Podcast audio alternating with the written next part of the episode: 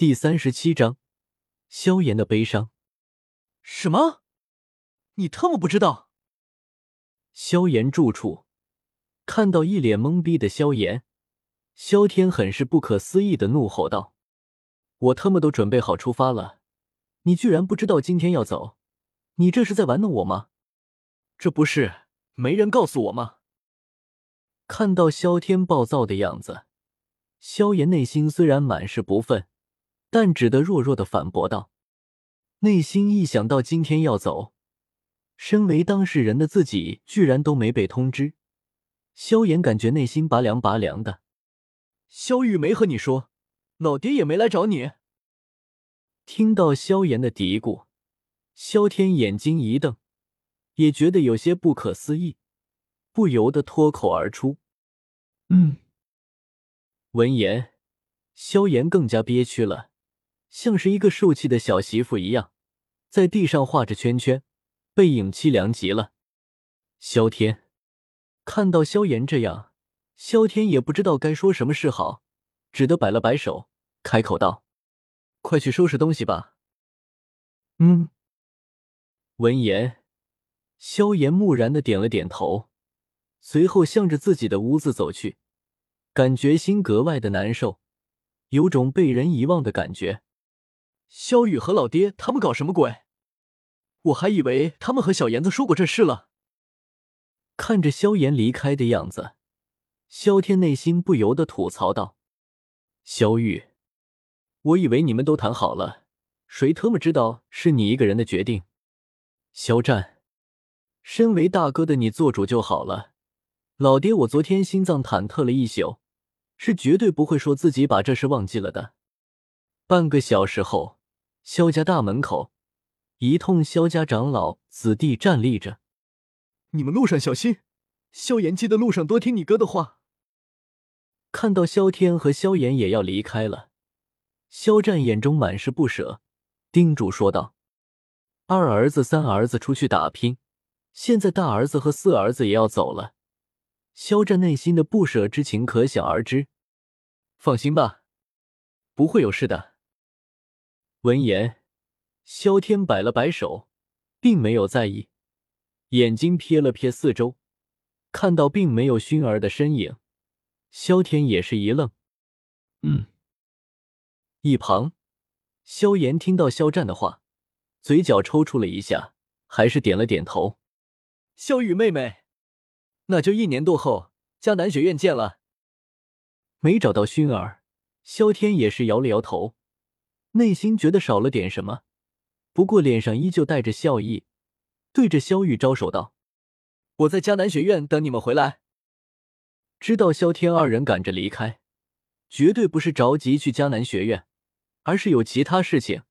萧玉心里也很明白，微微一笑，招手回道：“这一次，萧玉对萧天叫他妹妹，他男的没有任何不满。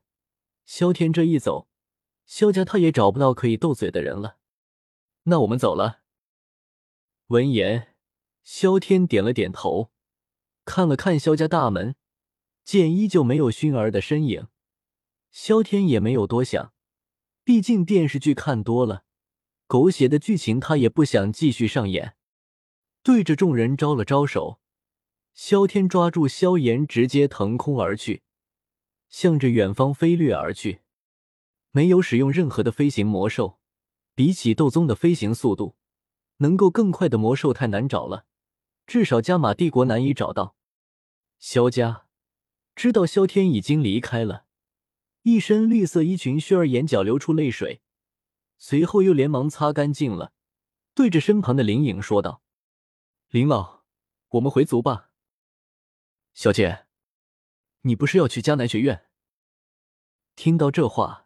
林颖一愣，不由得开口道：“可惜话还没有说完，就被熏儿一把打断了。”“我说回族。”熏儿板着一张脸，冷声喝道：“娇小的身躯中突然间涌现出高贵气势。”林的林颖一惊，只得连忙答应下来：“遵命，小姐。啸天哥哥，啸家的事我会解决的。熏儿在古族等你。”薰儿会心一笑，眼中的泪水止不住的流下，最后转身离开了。迦南学院位于黑角域，属于一片混乱之地，这是是犯罪的天堂，也是善心和良心的地狱。加入迦南学院，其实对于萧天而言，并没有什么用处。以他七星斗宗的修为，除了迦南学院的千百二老和神龙见首不见尾的院长，其他人压根不是对手。之所以走出这一步，萧天只是不想原著的剧情彻底乱掉，这样宝箱的任务永远触发不了，那可就完蛋了。作者，我是不会说有剧情好写一些这事的。大哥，你能不能别抓住我，这样不太舒服啊。被萧天抓住飞了一段，萧炎终究受不了，有些憋屈的开口道：“行啊，我把你松开，你跟着我一起飞，那也成啊。”萧天直接回了他一个白眼，有些不耐烦的说道：“把你带上已经不错了，还挑肥拣瘦的。萧炎，我要是能够飞，还用得着你？知道协商是没得结果了。”萧炎只得摇了摇头，内心慢慢的去接受这惨无人道的命运。